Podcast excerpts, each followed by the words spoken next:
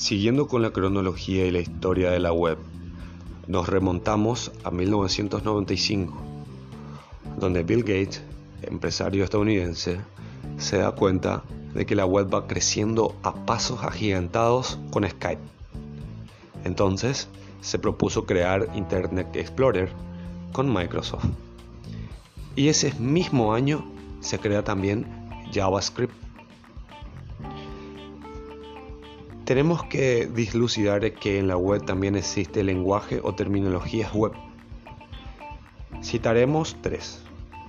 La CSS o CSS para dar diseño y para dar estilos a, a las páginas web. Luego está la HTML o HTML para darle estructura y el JavaScript o Java para la programación. Inmediatamente al año siguiente, en 1996, Flash Media Reader fue creado. Con esto trajo Flash la reproducción de videos, las imágenes. Microsoft se vio obligado a competir y creó ASP o ESP como medio de competencia y en ese mismo año y momento nació la CSS, la CSS. En 1998 apareció Google y Yahoo aparece con HTML4 y HTML 4.01. Entonces, ya que existían demasiados HTML, se creó un XHTML para que sea estricto y tendría una base para que ya no fuera modificado de manera muy grave.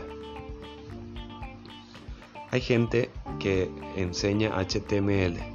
Si alguien te dice que enseña HTML, agarra tu dinero y vete corriendo porque ahí te están estafando. En 1999 aparece Internet Explorer 5 y aparece Ajax, Salesforce, que fue el primer esbozo de nube web. Salesforce. En el 2002 aparece Microsoft con su .NET, LinkedIn y nació Mozilla Firefox. En el 2003 nace WordPress, el primer Safari de, Apple para el mundo de desarrollo web. En el 2004 nace Facebook.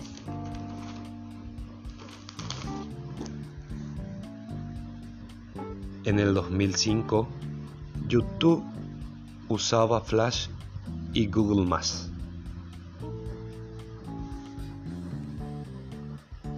Nace iQuery, que era un programador web. Nace Twitter y Google compra YouTube. En el 2008 nace el HTML5 con más capacidad, con audio y video, geolocalización, que para esa época eran premisas. La web se vio afectada por Google Chrome, que ya pensaba en aplicaciones web. Nació Spotify. Todo lo que hacemos lo hacemos por la web. En el 2009 nace el Bitcoin, una moneda virtual que como todos sabemos revolucionó el mundo web y el mundo informático. En el 2010 nace Finterest, Frengo, AngularJS, Blackbone y Express, que eran programadores web. En el 2011 nace Tron iOS, Ahí ya Google Tron se convierte en una web con aplicaciones web En el 2012 nace Microsoft 8 y Polymer, el proyecto de Google. Haremos un breve salto y veremos que en el 2014 la web ya cumplió 25 años y se crea la página web 25 donde se creó la HTML5 no se creó sino que se vuelve estándar terminado que ya como dijimos se utilizaba desde el 2008 en el 2020 ya en nuestros días la web se convirtió en una herramienta de uso prodigioso por el hombre, se convirtió en un derecho inherente al humano, es un derecho humano hoy día acceder al Internet y a la web.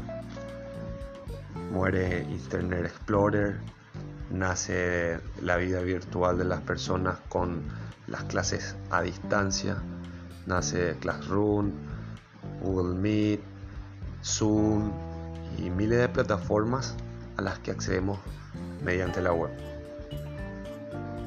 Que la web nunca muera.